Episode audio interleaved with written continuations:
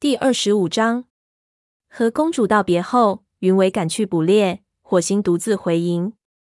走到山沟边时，夜色渐浓，火星远远就嗅到了白风的气味，走进金雀花通道，果然见他衔着一只水老鼠在那里。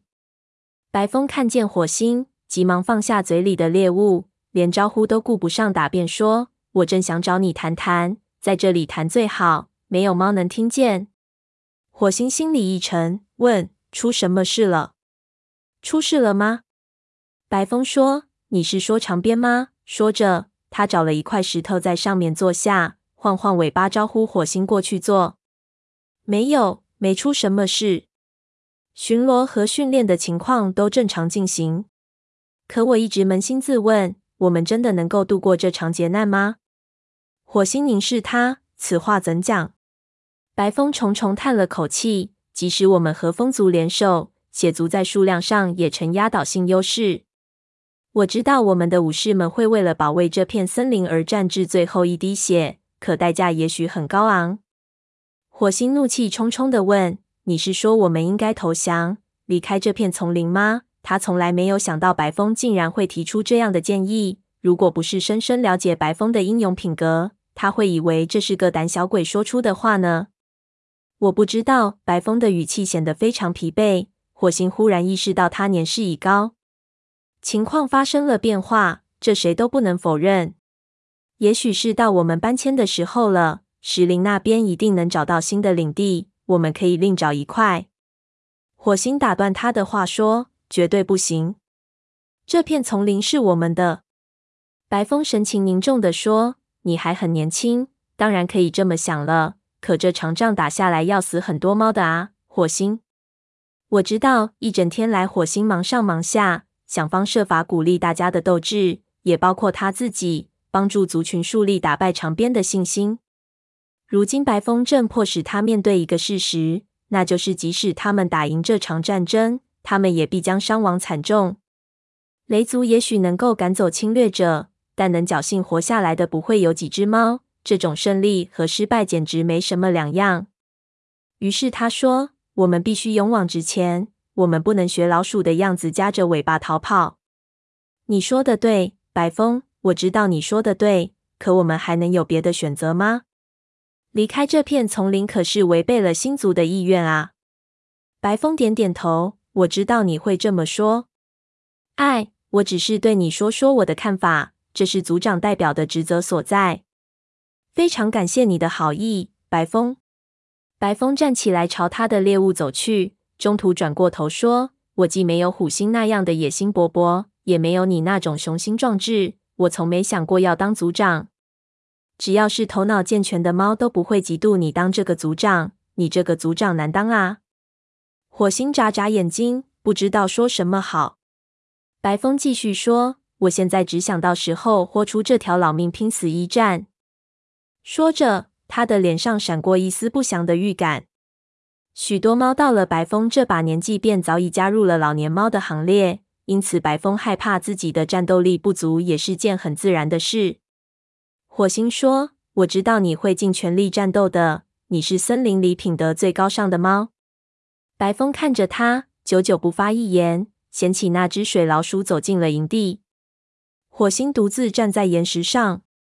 白风的话令他心烦意乱，他忽然不愿意回到营地，回到他那个阴暗的巢穴里。此时他根本就无法入睡。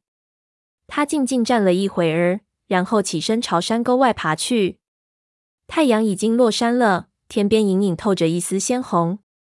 夜幕降临，天空中升起几颗星星，恰如星族的眼睛在注视着他。火星悄无声息地穿行在灌木丛间。过了一段时间，才发觉自己竟然在往太阳石方向走去。走到树林边缘的时候，天已经完全黑了。石群就像一只只趴在地上的野兽，表面上凝结着一层银霜。石群后方传来小河流水的潺潺声。忽然，他听到猎物发出的沙沙响动。火星嗅出那是一只老鼠，嘴里顿时口水四溢。他几乎足不点地的匍匐过去，纵身跃起，饥肠辘辘的他几口便将嘴里的美味吞咽下肚。草草填饱肚子后，火星感觉舒服了些。他跳上岩石，俯视河流，黑乎乎的河面上反射着点点星光。一缕清风徐来，吹皱了他身上的毛，也吹动了周围的树林。火星仰天长望，天上的星星眨呀眨的。不过，在这个寒冷的夜里，他们显得那么冰冷和遥远。星族真的关心森林里发生的事吗？难道果真如蓝星所说的那样，星族在和他们作对吗？想到这里，火星深切体会到蓝星生前那种孤立无助的感觉。他没有像蓝星那样愤世嫉俗，因为他从没有失去对武士祖先们的信仰。但他开始理解蓝星为何会对星族产生怀疑了。在虎星追逐权力的过程中，那么多的猫无辜死去，而星族并没有拯救他们。这样看来，相信武士祖先们会帮助他们的想法是多么的愚蠢啊！可如果没有星族，他的族群又如何生存下去呢？火星仰头对绚烂的银河发出长啸：“给我指条明路吧，让我知道你们站在我们一边。”星辰发出冷冷的光。他的呼喊没有得到任何回答。与天上无边无际的星族相比，他显得多么渺小啊！火星在石头下方找了一处避风的洞穴，尽管他不想睡觉，但疲惫仍然将他拖入了梦乡。他梦见自己坐在四棵树，这里到处充满了春天的温暖气息。在他的周围密密麻麻的站着星族武士。就如当日他在月亮石接受九条性命时所见到的情景一样，他看见斑叶和黄牙也站在猫群里，还有两位新武士时髦和那位年轻的学徒金雀花爪。火星跳起身走到他们面前，他头一回不感到敬畏，因为他们似乎已经抛弃了他，抛弃了整片森林，将族群置于可怕的境地而不顾。火星按耐不住内心的怒火。低吼道：“是你们统治着这片丛林，在那次森林大会上，你们制造了一场暴风雨，使得我没能揭露虎星的罪行。你们默许他引狼入室，将长鞭带到森林里来。你们为什么要这样做？难道你们想让我们遭受灭顶之灾吗？”一个熟悉的身影走上前，是蓝星，他的皮毛在星光照耀下光辉四射。只听他说道。火星，你不明白，星族并没有统治这片丛林。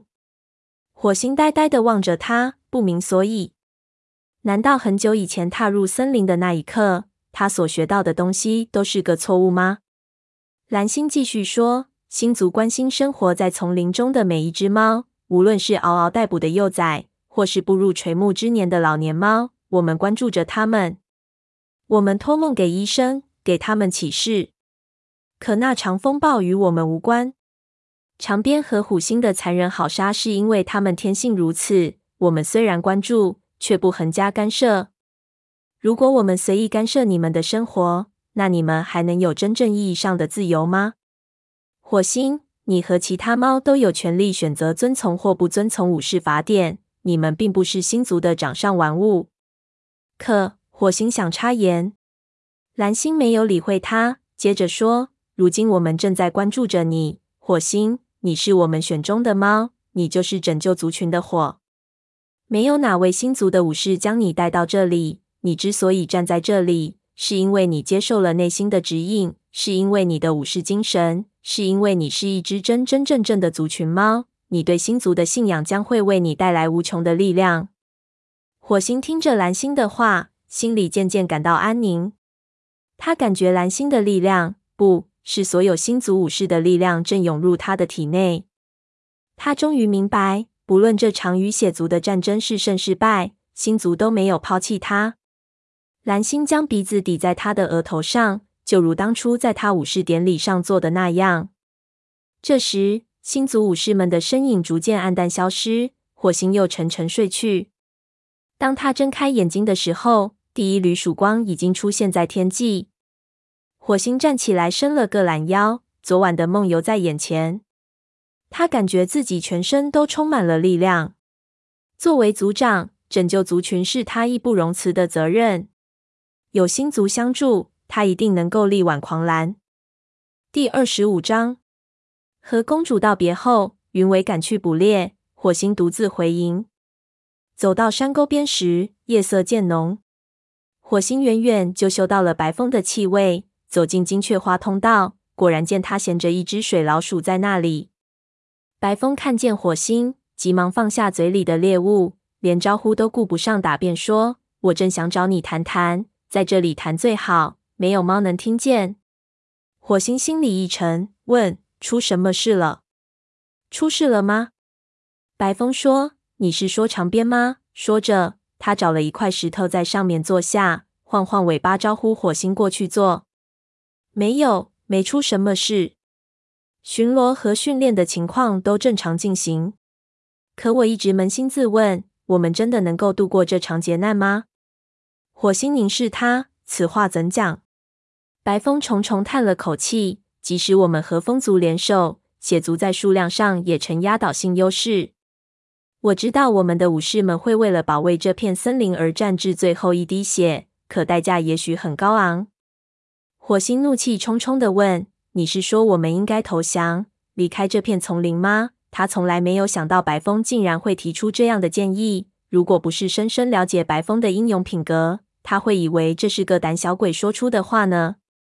我不知道。白风的语气显得非常疲惫。火星忽然意识到他年事已高，情况发生了变化，这谁都不能否认。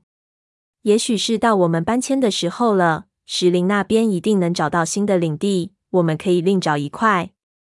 火星打断他的话说：“绝对不行，这片丛林是我们的。”白风神情凝重地说：“你还很年轻，当然可以这么想了。可这场仗打下来，要死很多猫的啊，火星。”我知道，一整天来，火星忙上忙下，想方设法鼓励大家的斗志，也包括他自己，帮助族群树立打败长鞭的信心。如今，白风正迫使他面对一个事实，那就是即使他们打赢这场战争，他们也必将伤亡惨重。雷族也许能够赶走侵略者，但能侥幸活下来的不会有几只猫。这种胜利和失败简直没什么两样。于是他说。我们必须勇往直前，我们不能学老鼠的样子夹着尾巴逃跑。你说的对，白风，我知道你说的对。可我们还能有别的选择吗？离开这片丛林可是违背了星族的意愿啊。白风点点头，我知道你会这么说。哎，我只是对你说说我的看法，这是族长代表的职责所在。非常感谢你的好意，白风。白风站起来，朝他的猎物走去，中途转过头说：“我既没有虎星那样的野心勃勃，也没有你那种雄心壮志。我从没想过要当族长。只要是头脑健全的猫，都不会嫉妒你当这个族长。你这个族长难当啊！”火星眨眨眼睛，不知道说什么好。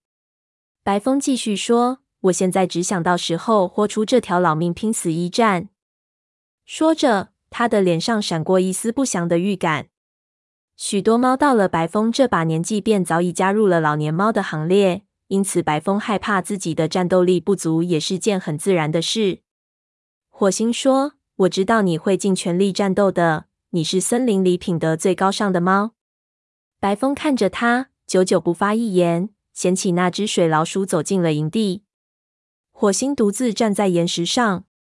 白风的话令他心烦意乱，他忽然不愿意回到营地，回到他那个阴暗的巢穴里。此时他根本就无法入睡。他静静站了一会儿，然后起身朝山沟外爬去。太阳已经落山了，天边隐隐透着一丝鲜红。夜幕降临，天空中升起几颗星星，恰如星族的眼睛在注视着他。火星悄无声息地穿行在灌木丛间。过了一段时间，才发觉自己竟然在往太阳石方向走去。走到树林边缘的时候，天已经完全黑了。石群就像一只只趴在地上的野兽，表面上凝结着一层银霜。石群后方传来小河流水的潺潺声。忽然，他听到猎物发出的沙沙响动。火星嗅出那是一只老鼠，嘴里顿时口水四溢。他几乎足不点地的匍匐过去，纵身跃起，饥肠辘辘的他几口便将嘴里的美味吞咽下肚。草草填饱肚子后，火星感觉舒服了些。他跳上岩石，俯视河流，黑乎乎的河面上反射着点点星光。一缕清风徐来，吹皱了他身上的毛，也吹动了周围的树林。火星仰天长望，天上的星星眨呀眨的。不过，在这个寒冷的夜里，它们显得那么冰冷和遥远。星族真的关心森林里发生的事吗？难道果真如蓝星所说的那样，星族在和他们作对吗？想到这里，火星深切体会到蓝星生前那种孤立无助的感觉。他没有像蓝星那样愤世嫉俗，因为他从没有失去对武士祖先们的信仰。但他开始理解蓝星为何会对星族产生怀疑了。在虎星追逐权力的过程中，那么多的猫无辜死去，而星族并没有拯救他们。这样看来，相信武士祖先们会帮助他们的想法是多么的愚蠢啊！可如果没有星族，他的族群又如何生存下去呢？火星仰头对绚烂的银河发出长啸：“给我指条明路吧，让我知道你们站在我们一边。”星辰发出冷冷的光。他的呼喊没有得到任何回答。与天上无边无际的星族相比，他显得多么渺小啊！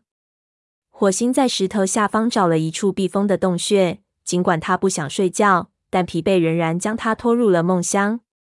他梦见自己坐在四棵树，这里到处充满了春天的温暖气息。在他的周围密密麻麻的站着星族武士。就如当日他在月亮时接受九条性命时所见到的情景一样，他看见斑叶和黄牙也站在猫群里，还有两位新武士时髦和那位年轻的学徒金雀花爪。火星跳起身走到他们面前，他头一回不感到敬畏，因为他们似乎已经抛弃了他，抛弃了整片森林，将族群置于可怕的境地而不顾。火星按耐不住内心的怒火。低吼道：“是你们统治着这片丛林。在那次森林大会上，你们制造了一场暴风雨，使得我没能揭露虎星的罪行。你们默许他引狼入室，将长鞭带到森林里来。你们为什么要这样做？难道你们想让我们遭受灭顶之灾吗？”一个熟悉的身影走上前，是蓝星，他的皮毛在星光照耀下光辉四射。只听他说道。火星，你不明白，星族并没有统治这片丛林。火星呆呆地望着他，不明所以。难道很久以前踏入森林的那一刻，他所学到的东西都是个错误吗？蓝星继续说：“星族关心生活在丛林中的每一只猫，无论是嗷嗷待哺的幼崽，或是步入垂暮之年的老年猫。我们关注着他们，我们托梦给医生，给他们启示。”可那场风暴与我们无关。长鞭和虎星的残忍好杀是因为他们天性如此。我们虽然关注，却不横加干涉。如果我们随意干涉你们的生活，那你们还能有真正意义上的自由吗？火星，你和其他猫都有权利选择遵从或不遵从武士法典。你们并不是星族的掌上玩物。可火星想插言，蓝星没有理会他，接着说。如今我们正在关注着你，火星。你是我们选中的猫，你就是拯救族群的火。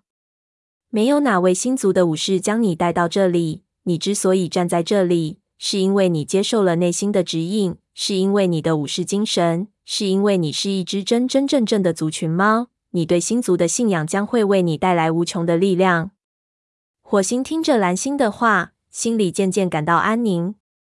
他感觉蓝星的力量不。是所有星族武士的力量正涌入他的体内。他终于明白，不论这场与血族的战争是胜是败，星族都没有抛弃他。蓝星将鼻子抵在他的额头上，就如当初在他武士典礼上做的那样。这时，星族武士们的身影逐渐黯淡消失，火星又沉沉睡去。当他睁开眼睛的时候，第一缕曙光已经出现在天际。火星站起来，伸了个懒腰。昨晚的梦游在眼前，他感觉自己全身都充满了力量。作为族长，拯救族群是他义不容辞的责任。有星族相助，他一定能够力挽狂澜。